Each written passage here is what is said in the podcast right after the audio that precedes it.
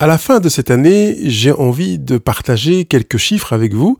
Euh, en introduction de ce sujet, une voie toute trouvée pour aimer, comme peut-être on pourrait aussi dire pour être aimé, euh, des chiffres qui sont adossés à de la gratitude. J'ai envie de vous dire merci, puisque depuis le début de ce podcast, vous avez écouté 38 806 euh, podcasts qui ont été publiés, on appelle shows dans mes statistiques en anglais, avec une croissance cette année de plus de 23%.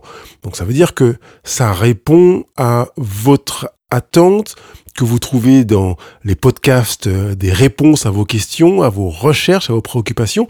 Et quand je regarde les statistiques de manière un peu plus pointue, on me donne euh, évidemment la France en tête avec euh, en seconde position. Bah, J'étais très surpris de découvrir le Sénégal et puis en troisième position, les États-Unis, puis enfin le Canada, la Belgique, le Maroc, la Suisse, l'Algérie, l'Espagne et la Guadeloupe. On me donne après d'autres territoires, mais voilà, je découvre et je profite de cette découverte pour saluer tous les Sénégalais qui sont des fidèles auditeurs de couples heureux. Je souhaite que vous en fassiez un très bon usage, mais c'est pareil pour ceux qui sont outre-Atlantique, que ce soit aux États-Unis ou au Canada comme nos voisins belges, marocains, suisses, algériens, espagnols et autres. Donc vraiment, je, suis vraiment ravi parce que quand j'ai mis en place ce, projet, j'imagine que vous pouvez facilement vous mettre dans ma peau, ben la question est de se dire est-ce que ça va répondre à des questions?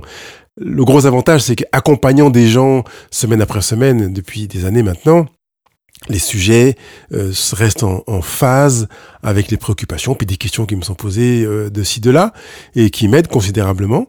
Et je vous en suis également reconnaissant. Ce que j'ai noté, c'est que euh, il s'avère que c'est un podcast que j'ai enregistré il y a seulement il y a quelques mois, presque un an quand même, qui a fait un, un bond en avant et qui est en tête de tous les podcasts publiés en termes du nombre d'écoutes. C'est chercher à comprendre, c'est aimer.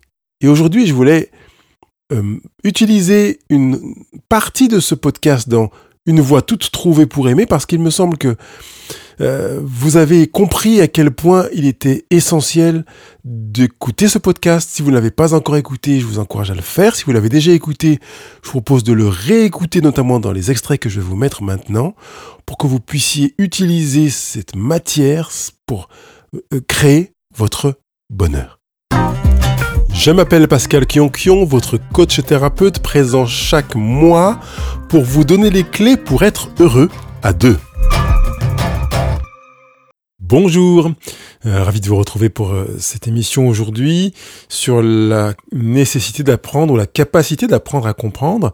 Et aujourd'hui, je vais non seulement vous expliquer la raison pour laquelle comprendre est important, mais surtout vous donner des éléments pour que vous arriviez à mieux comprendre votre conjoint quand il vous parle. Alors, bien des éléments sont valables pour votre conjoint, mais aussi pour euh, vos enfants et votre entourage. Seulement là, on est dans le couple heureux, donc dans la relation avec le conjoint, donc on va prioriser cette euh, dimension relationnelle avec le conjoint. Alors déjà, je pense que c'est important d'entendre que comprendre veut dire prendre avec. C'est-à-dire qu'on est plusieurs à prendre, donc on prend ensemble quelque chose. Et finalement, si on prend quelque chose ensemble, on est dans un partage. Ça appartient à toutes les personnes qui sont dans cette dynamique qui consiste à prendre finalement. Et en même temps, on se rapproche les uns des autres puisqu'on prend la même chose quand on comprend. Et si vous intégrez cette manière d'accueillir le verbe comprendre, vous verrez à quel point justement c'est un, un verbe qui souligne la capacité d'accueil, d'ouverture de bras pour recevoir. Donc chercher à comprendre est tout à fait cohérent avec la dynamique qui consiste à vouloir aimer. C'est une manière de dire l'importance de l'autre que de chercher à comprendre et c'est la raison pour laquelle j'ai choisi ce titre pour euh, notre émission de jour parce que c'est fondamental. Alors je voudrais justement, avant de vous donner des éléments pour euh, mieux comprendre et chercher à comprendre, savoir ce que ça veut dire, et pas seulement entendre ce que dit votre conjoint, euh, m'a arrêté sur les douze catégories d'obstacles à la communication. Mais avant de vous parler de ça encore, bah, je présume que parmi vous, plusieurs se sont pris des gamelles en couple. Votre conjoint vous dit qu'il va pas bien, qu'il passe par un moment pénible, ou qu'il y a quelque chose qui le gonfle dans votre attitude, et soit vous partez au quart de tour, euh, comme le dit quelqu'un, vous lâchez les chiens ou le dragon. J'ai beaucoup aimé cette expression d'une personne que j'accompagne et qui s'exprime comme ça.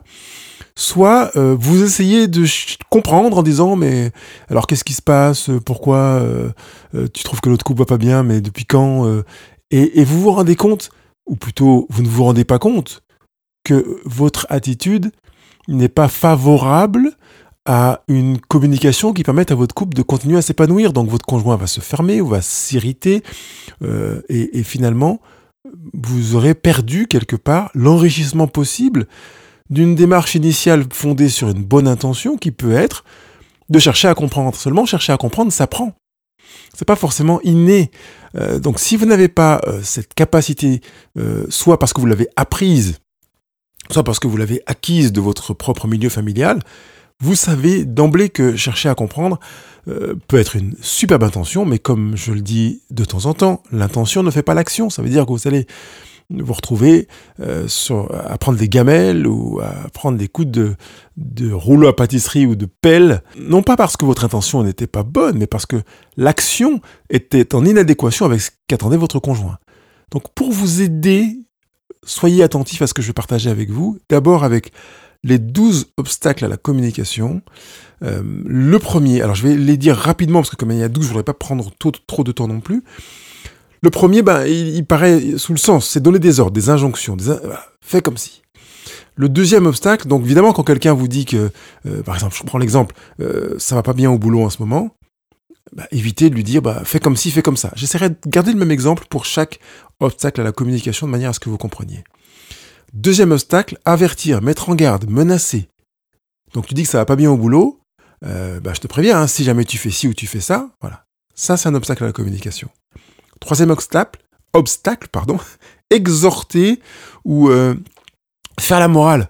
Attends, mais tu te rends bien compte que si euh, ceci ou si cela, tu devrais pas faire ça, ou, ou vraiment, je te... Bah, ça, c'est un obstacle à la communication. Quatrième obstacle, c'est conseiller, fournir des suggestions ou apporter des réponses. Alors je sais que cet obstacle est difficile à intégrer quand on est dans, dans un naturel conjugal, de dire que quand on conseille, qu'on apporte des réponses, qu'on propose des choses, eh bien c'est un obstacle à la communication. Oui, c'en est un, parce qu'en fait, on donne un conseil à quelqu'un qui en demande un. On apporte des réponses à quelqu'un qui nous pose une question. Et même encore, il est parfois tout à fait possible qu'on vous pose une question et qu'on n'attende pas de réponse. Et c'est parfois piégeux parce qu'on se dit, mais il m'a demandé, il m'a posé une question, il m'a dit comment tu ferais ça, je lui donne et il n'est pas content.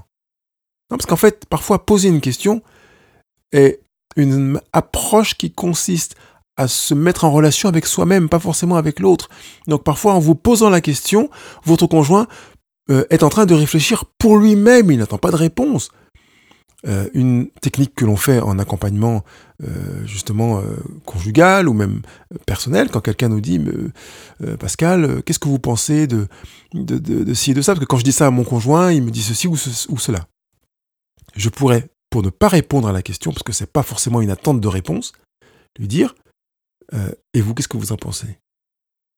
Ça veut dire qu'on va faire un effet miroir et ne pas donner de réponse à quelqu'un qui ne tient pas à avoir une réponse. Si la personne tient à avoir une réponse, elle nous donnera les moyens de savoir que c'était pas une question rhétorique, ça veut dire une question qu'elle se pose à elle-même, ou une question qu'elle pose comme ça en l'air, c'est une question pour laquelle elle veut véritablement une réponse, elle attend une réponse. Donc ça c'était le quatrième obstacle, ne pas conseiller, fournir de suggestions ou apporter de réponses.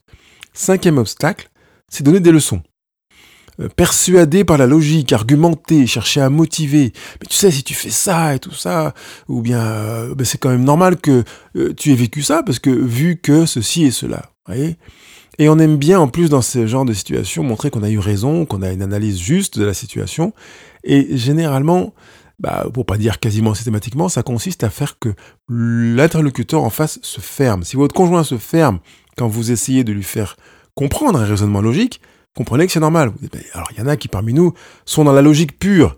Ils disent, mais c'est pas cohérent, c'est tout, à fait, c'est, tout à fait légitime compte tenu de ci et de ça. Eh ben, il y a eu telle et telle situation. sachez que vous êtes en train d'utiliser un obstacle à la communication. Euh, certaines femmes, notamment, souffrent euh, de se retrouver avec un conjoint qui est en permanence en train d'argumenter. Bon, ça existe dans l'autre sens, euh, bien entendu, mais ce que j'ai le plus entendu dans l'accompagnement, c'est le témoignage de femmes qui ont euh, l'impression d'être face à un plaidoyer argumenté, logique, etc. Euh, non pas que euh, ce soit mal en soi dans certaines situations, mais que l'homme est dans cette logique cohérence cognitive et que bah, parfois ça va pas parce que quand on est dans les tripes, on a pas d'être dans la tête. Quand une, un conjoint, femme ou homme, dit qu'il y a quelque chose qui lui fait mal, bah, il n'a pas envie d'être dans sa tête, il a envie d'être dans sa douleur, dans son soma, dans son ressenti, et pas dans un intellect analytique. Sixième obstacle à la communication, c'est de juger, de critiquer, de blâmer, de désapprouver. Donc vraiment, euh, là, je trouve que ton attitude, c'était pas cool. Hein. Euh, ça, vraiment, c'est un obstacle à la communication, vous le saviez. Ou bien à ta place, j'aurais pas du tout fait ça comme ça. Hein. Ou bien c'est quand même normal que ceci et cela t'arrivent parce que. Septième obstacle à la communication. Attention, préparez-vous, parce que c'est pas forcément évident à entendre. C'est complimenter, approuver, féliciter. Waouh, c'est génial ce que tu as fait. Oh je te dis chapeau, hein, vraiment, là, tu as, fait preuve de courage. Ou, oh, c'est chouette. Euh, vraiment, tu as, fait du beau boulot. Ces trois éléments, ces trois exemples-là sont des obstacles à la communication. Pourquoi?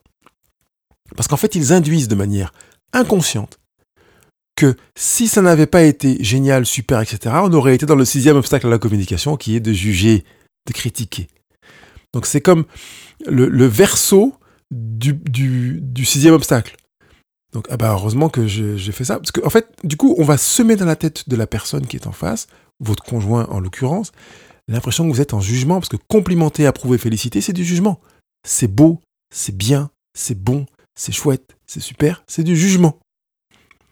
Huitième obstacle à la communication, lui, paraît beaucoup plus évident, c'est d'humilier, de ridiculiser ou d'étiqueter. Mais de toute façon, t'es comme ça. Ou de toute façon, tu fais comme ton père ou comme ta mère. Ta sœur fait pareil. Là, on est dans l'étiquetage. Ridiculiser. Attends, mais d'où tu pensais que en faisant ceci ou cela, ça passerait et que ça aurait un résultat différent de ce que tu as vécu? C'est normal. On est dans la ridiculisation qui en plus se mixe avec le jugement et humiliation en même temps, avec le même exemple que j'ai employé là, correspond pour l'exemple. Euh, et tu es fier de ce que tu as fait là. Tu trouves que c'était bien. Vous voyez, là on est en plus dans la moralisation, donc je fais un petit cocktail entre plusieurs obstacles de la communication. En disant ça, je me rends compte que c'est. J'aimerais que vous preniez la mesure que c'est grave. On n'est qu'au huitième obstacle. Mais que ce genre d'attitude est grave dans, un, dans une relation conjugale parce qu'en fait, elle tente à laisser comprendre au conjoint qu'il est un gamin, qu'il est incapable, qu'il est trop petit. Et on est en train de frôler avec la manipulation mentale et avec même le pervers narcissisme où on va euh, faire souffrir l'autre parce qu'on se fait du bien. En réalité, regardez-moi dans les yeux, même si vous ne faites que m'entendre euh, dire à quelqu'un, parce que tu crois que c'était... Euh, là, c'était brillant ce que tu as fait, vraiment. Quel intérêt en fait? Si ce n'est de se dire que moi, je n'aurais jamais fait comme toi.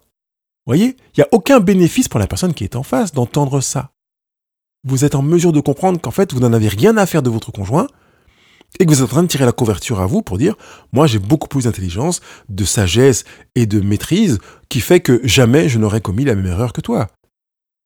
Vous comprenez à quel point c'est grave.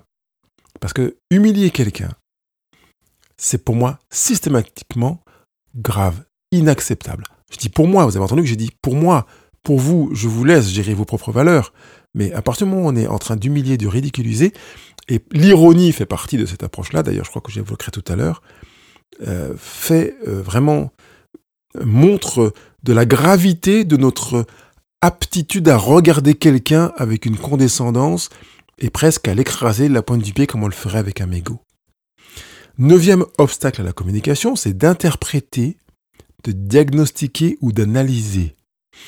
Euh, pour, je dirais de manière un peu imager, c'est de faire de la psychologie de comptoir parfois. Donc euh, on, est vraiment dans une euh, situation dans laquelle ça peut paraître anodin, mais ça ne l'est pas tant que ça. Donc votre conjoint vous dit voilà euh, ça s'est pas bien passé aujourd'hui au boulot, j'en ai eu marre. ouais, mais en fait tu si je vais dans l'interprétation, donc ça se passe pas bien au boulot parce que en fait tu fais comme ci ou comme ça et que euh, peut-être que euh, tu dis ça, mais c'est parce que tu es, fatigué, quand tu es en pleine forme, tu aimes ton boulot. Bah euh, non. Pourquoi interpréter comme ça? On verra tout à l'heure comment chercher à comprendre, donc comment utiliser plutôt un, outil qui sera fécond. Mais là, vraiment, on est dans l'interprétation diagnostique qui n'est pas du tout féconde et qui fait que, en plus, la personne a le sentiment d'être jugée. Vous entendez que finalement, dans cette démarche, on est jusqu'à la neuvième, neuvième obstacle, pour l'instant, on est dans une approche qui, peut contenir en, quasi permanence une forme de jugement. Donc dès que vous avez le sentiment que ça ressemble à du jugement, vous pouvez savoir euh, que vous êtes dans le grand chapitre des obstacles à la communication. Dixième obstacle, eh bien, c'est euh, de consoler, d'épauler, euh, de faire en sorte que la personne se sente mieux et, qu'elle dépasse son émotion, euh, par exemple, non, mais écoute, oui, j'entends que c'était difficile pour toi aujourd'hui, mais ça va aller, allez, euh, rassure-toi, on, fera face, ou bien euh, tu peux compter sur moi, je suis là, ça va aller, tiens bon, t'es pas toute seule. on n'est même pas passé dans la, généralisation, qui est aussi un obstacle, hein, mais c'est une bonne intention encore de rassurer, comme pour complémenter, qui était le septième obstacle. Seulement quand vous euh, cherchez à rassurer, à consoler, à épauler, vous niez la force de l'émotion de la personne. Vous liez l'impact de ce qu'elle est en train de partager. C'est la raison pour laquelle c'est un obstacle à la communication. Donc on va éviter d'entrer dans cette tentative de rassurer qui est finalement très fréquente et qui l'est également beaucoup, je trouve, dans un rôle parental où notre fils, notre fille nous dit, oh là là, j'ai la boule au ventre, j'ai peur pour, mon examen demain, tout ça, et on lui dit, mais non, écoute, ça va aller, euh, t'as bien bossé, bon, alors ça va le faire, tu peux respirer et prends le cool. bah oui, papa, en fait, euh, tu t'en fous complètement de ce que je ressens, quoi. J'aurais aimé avoir une oreille qui euh, soit en mesure de me comprendre, de m'entendre dans mon ressenti, parce que ça m'est difficile de vivre la situation. Onzième obstacle à la communication, c'est d'enquêter, de questionner, euh, de, de, trouver des motifs, des explications, de chercher à résoudre le problème. Donc c'est quand même un écho à un élément qu'on avait vu plus haut, euh, donner des conseils. Mais euh, voilà, on cherche à résoudre le problème. Alors on peut être à l'écoute de son conjoint en disant Ah bon, mais qu'est-ce qui s'est passé? Ah, il s'est passé ci et ça et ça, d'accord. Et, et, toi, qu'est-ce que tu as fait, toi, en fait? Bah, j'ai fait ci, j'ai fait ça, j'ai fait ça. Est-ce que tu as essayé ça ou ça? Non, j'ai pas essayé ça, mais j'avais pas. Bah, écoute, peut-être que tu peux l'essayer parce que du coup, ça pourrait faire que le problème soit résolu. Et voilà, on est dans une démarche qui a pour objet de soutenir, de consoler, d'épauler. Mais en fait, on est dans un obstacle à la communication euh, en cherchant à trouver des explications, des motifs. Je pense, je peux prendre l'exemple sur les explications. Euh, oui, mais si t'es comme ça, c'est aussi parce que c'est ton tempérament. Euh, donc, tu peux être bienveillante avec toi, parce que vraiment, t'es, tu es, meilleure cuisinière que, que tu ne le penses. Et c'est pas parce que ta mère dit ceci et cela que, vous voyez, on est dans une démarche qui consiste à, finalement, essayer d'analyser, d'expliquer, dans le onzième obstacle à la communication. Et puis le douzième, c'est se mettre en retrait, faire de l'humour, faire diversion, euh, pour éloigner la personne du problème et, finalement, c'est moi qui rajoute, noyer le poisson. Bon, allez, ouais, je sais qui, t'a lâché, qui t'a largué, qui t'a quitté, tout ça, mais allez, on sort, on va boire un verre, on va faire autre chose, ça, va changer les idées. Ben non. Finalement, c'est une manière de dire à son conjoint euh, que c'est pas important, quoi, ce qu'il a vécu son meilleur ami l'a quitté, enfin a décidé de ne plus être ami avec elle ou avec lui, et parce que on veut lui faire du bien, on a envie de lui changer les idées. Finalement, ouais, vraiment, c'est une manière de nier son problème. Donc, je vais pas aller beaucoup plus loin sur ces obstacles, mais vous avez vu, vous avez les douze obstacles à la communication qui sont là, présents, et qui peuvent véritablement vous aider à éviter de faire de ces boulettes. Alors, je sais que votre intention de départ, elle est dans la plupart des cas, bien fondé, ça veut dire que vous voulez faire bien, vous voulez soutenir l'autre, vous voulez l'aider, vous voulez lui montrer que vous l'aimez, que vous êtes là avec lui. Alors si vous voulez faire ça, évitez les douze obstacles que je viens de vous présenter et utilisez l'approche que je vais vous présenter maintenant pour chercher à comprendre de manière à faire en sorte que l'autre se sente aimé. Alors on n'est pas en mesure de piloter la capacité émotionnelle de l'autre et dire que si je fais ça, il va se sentir aimé. On est dans une approche rationnelle hein, sur couple heureux, donc Euh, on va pas euh, télécommander l'émotion altruiste, mais on sait qu'en ayant dans cette dynamique que je vais vous présenter maintenant, vous avez de plus grandes chances de faire que l'autre se sente aimé parce qu'il va se sentir exister.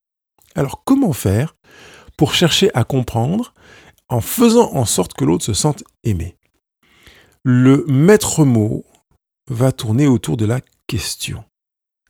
Parce que la question est un signe d'intérêt. C'est un moyen de tisser un lien avec une personne. Donc, plutôt que d'envisager de donner des réponses, de donner des conseils, de, venir euh, chercher à consoler, à rassurer ou à dire non, non, ça va aller, t'en fais pas, on va y arriver, on va plutôt utiliser la question pour créer du lien. Parce que vous avez marqué que les 12 obstacles à la communication ne créent pas du lien. Ils créent une distanciation du lien, une, laxité du lien. Donc là, on va travailler avec une mission numéro une qui consiste à tisser du lien pour l'intérêt de... de je vous laisse deviner, eh bien de l'autre. Bah oui. Mon conjoint passe par un moment difficile, c'est son intérêt qui prime. C'est principe, euh, c'est un principe qui peut trouver son fondement dans une approche presque thérapeutique, je dirais. Si quelqu'un est malade et a un accident et que vous l'amenez aux urgences euh, à l'hôpital, euh, même si c'est vous qui l'avez amené et que vous êtes le héros, on va centrer son attention sur la personne qui a souffert, qui a l'accident. Parce que c'est important de se focaliser sur la personne qui souffre, pas sur la personne qui va bien, entre guillemets. Donc, si vous allez mal, votre conjoint va focaliser son attention sur vous, et dans l'autre sens, ça sera également valable.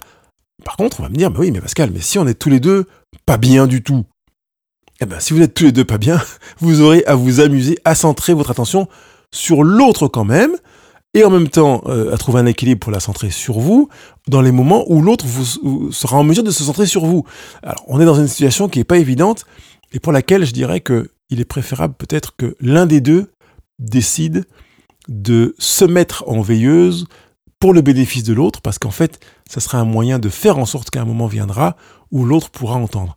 On n'est pas euh, n'existe pas d'échelle de la douleur et de la difficulté qui permettrait de dire oui mais mon problème est plus grave que le sien donc c'est important qu'elle ou il focalise d'abord sur mon problème et puis après je prendrai le temps de l'écouter lui ou elle.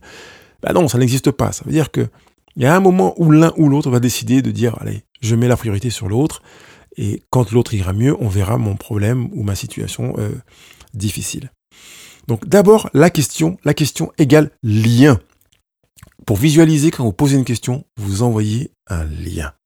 Et à chaque question que vous allez poser, vous allez renvoyer un lien. Ce qui fait qu'à force, vous allez renforcer ce lien. Parce que c'est une nouvelle corde qui, se qui, qui s'envoie. C'est pas un seul fil qui va servir à, à, à faire véhiculer chacune des questions. À chaque question, vous envoyez un lien. À chaque réponse, retour à la question, la personne qui vous répond euh, ou vous pose une question renvoie un lien. Ça veut dire qu'on va finir par devenir euh, liés l'un à l'autre par une, euh, j'allais dire presque un câble au bout d'un moment. C'est une corde tellement balèze qu'elle tient et qu'elle vous pourra justement tenir en situation difficile. Toujours sur la question, le mieux est de poser des questions ouvertes. Ça veut dire qu'on va éviter les questions fermées. Question fermée, c'est une question à laquelle on répond par oui ou non. Bah. Alors, ta journée s'est bien passée? Oui. Question fermée. Ça va bien? Non. Question fermée. Une question fermée ne permet pas de tisser du lien. Elle permet de résoudre rapidement une situation et je préfère que l'on utilise des questions fermées pour du, blabla quotidien. Quoi. Il reste du lait ou tu veux manger euh, maintenant, tu as faim ou tu préfères manger plus tard? Bah plus tard, maintenant, voilà. Question elle est, presque fermée celle-là. Mais vous comprenez que on est sur quelque chose d'efficace. La question fermée n'est pas euh, aidante pour le lien parce qu'elle a pour objet d'être efficace. Or, dans une relation, on n'en a rien à faire de l'efficacité. Ce qui compte, c'est le lien. Ce qu'on veut, c'est avancer ensemble. Imaginez que vous allez vous balader tous les deux en couple. Ce qui compte, c'est d'arriver à destination ou de vous balader, de prendre le temps sur le chemin pour être l'un avec l'autre? Si vous voulez aller à destination, au lieu de le faire en marchant, prenez un hélico, hein, vous irez plus vite, ou une moto. Par contre, si c'est le temps du chemin euh, à passer à vivre ensemble, eh bien, vous avez compris que on s'en moque du temps à passer. Et finalement, ça, c'est la question ouverte. Parce que dans le chemin, on va pouvoir s'ouvrir à l'autre. Donc c'est une invitation à s'ouvrir que de poser des questions ouvertes. Mais c'est aussi une invitation à soi-même à s'ouvrir à l'autre que de poser des questions ouvertes. Donc au lieu de dire euh, alors ta journée ça a été, ben, on va plus te poser la question comment s'est passée ta journée? Comment as-tu vécu ta journée? Est-ce comment qu'est-ce qui t'a satisfait dans ta journée? Et il existe un moyen assez simple de s'assurer que les questions sont ouvertes. Et je vais en donner que trois, on va dire. C'est de, commencer sa question par comment ou pourquoi ou encore qu'est-ce que Comment as-tu vécu? Pourquoi le ressens-tu comme ça? Qu'est-ce que tu aurais aimé vivre? Donc on est sur trois débuts d'interrogation qui vont ouvrir à la question ouverte. S'il le faut, notez-le sur un petit papier pour vous en souvenir et vous dire Je sais que ce soir, quand mon conjoint va rentrer, je poserai mes questions en commençant par comment, qu'est-ce que, pourquoi, et pas est-ce que, parce que est-ce que ouvre une question fermée. Donc, vous avez déjà avec euh, ces deux étapes, la question qui est un lien qui manifeste un intérêt et la question ouverte qui commence par pourquoi, comment et qu'est-ce que, déjà de bons éléments pour faire en sorte que votre conjoint euh, comprenne que vous cherchez à le comprendre pour l'aimer. Mais toujours dans la question, c'est encore aidant de comprendre qu'il est préférable d'employer des questions euh, qui soit décentré, donc où on n'est pas impliqué.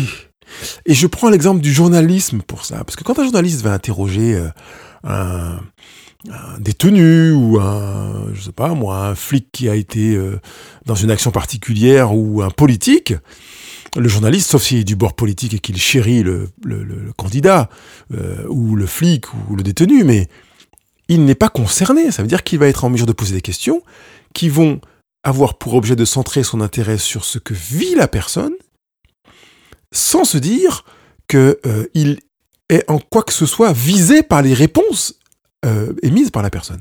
Donc on va être dans une approche journalistique, je dirais, empathique. Ça veut dire qu'on va s'emparer, on va faire, on va rentrer dans le camp de l'autre, dans l'univers de l'autre, pour être avec lui et chercher à regarder le monde sous son angle, avec son regard.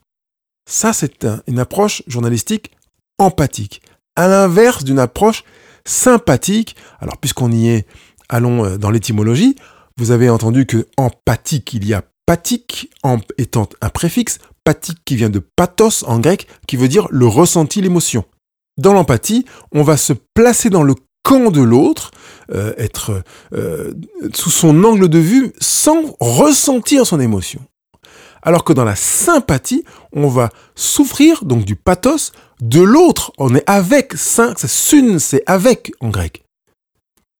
Donc il n'est pas question de souffrir avec votre conjoint, mais de vous placer dans le camp de votre conjoint pour voir les choses comme il les voit. Pas de les ressentir, pas de souffrir avec lui, mais de les regarder comme il le voit. Alors, on pourrait me dire, oui, mais euh, si je pleure avec mon conjoint, ça peut lui faire du bien. C'est vrai. Seulement, vous savez que c'est la souffrance de votre conjoint, c'est pas la vôtre.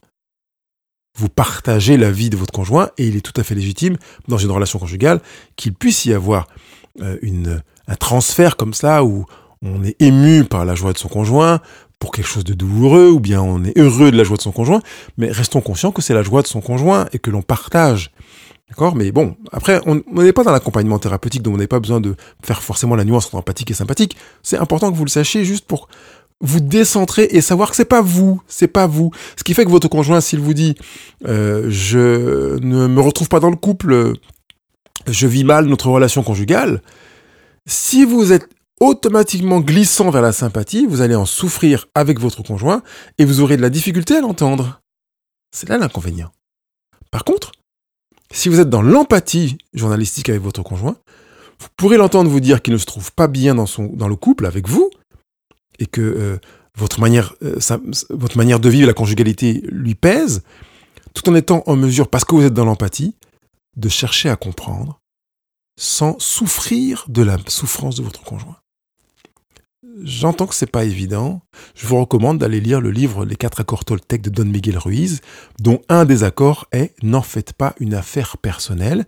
Et c'est très intéressant également d'arriver à vivre cet accord dans la conjugalité parce qu'elle nous permet d'être en mesure, dirais-je, de d'être mieux armé pour être à l'écoute de ce que vit notre conjoint, de ce que vivent nos enfants quand on ne se sent pas concerné.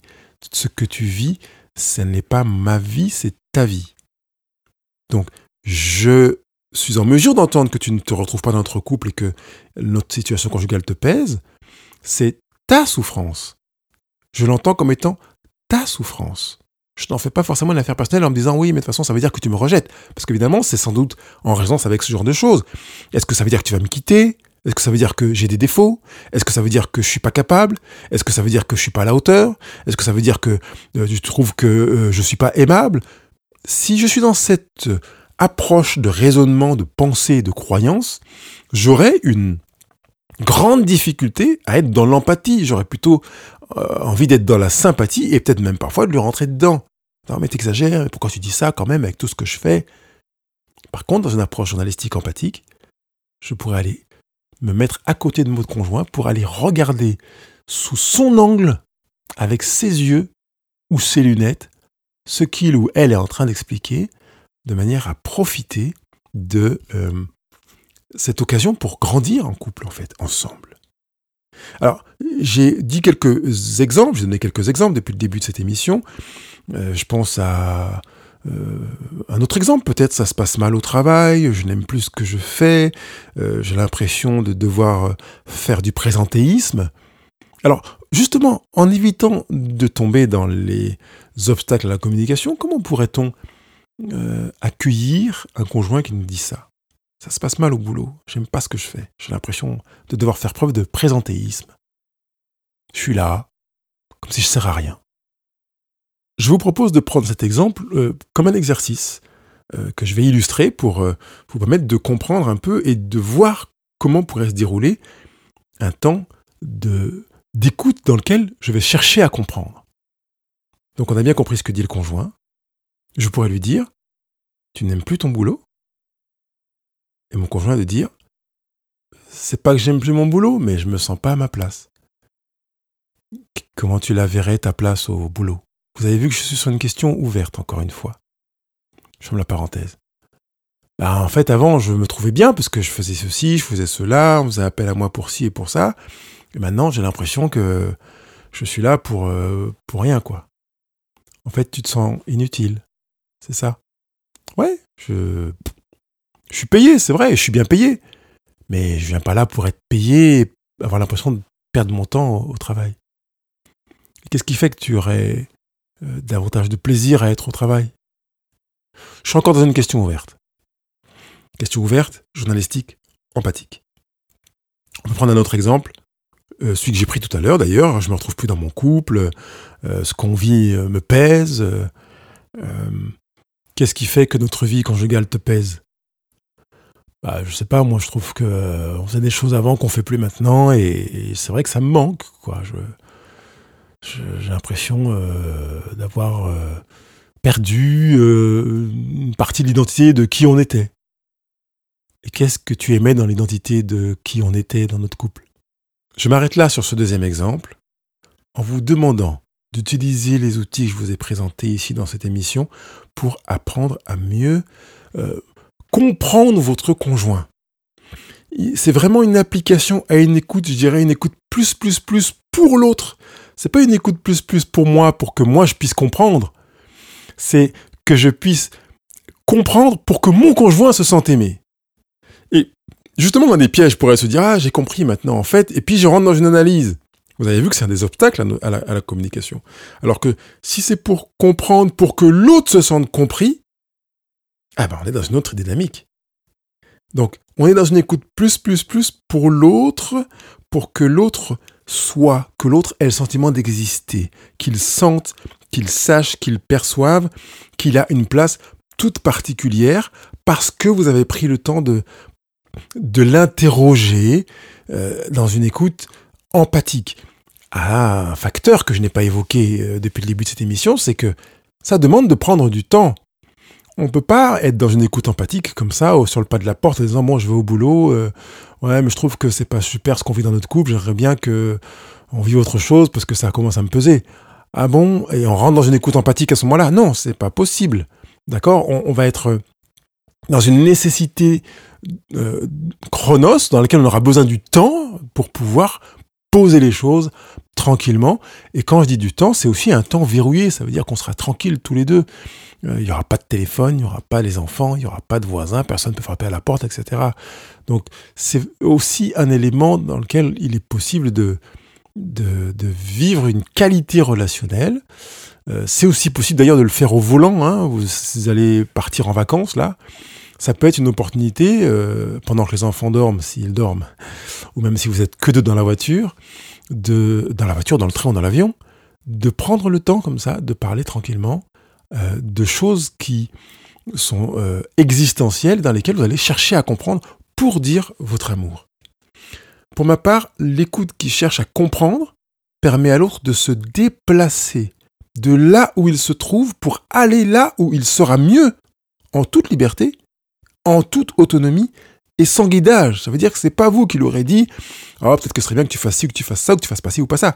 C'est lui qui, grâce au fait que vous l'avez écouté, ben, se déplacera. C'est un phénomène naturel en fait. Plus je me sens compris, plus je me déplace en moi-même. Ça veut dire que finalement, on offre un cadeau considérable à la personne qui a besoin d'être entendue et de se sentir comprise.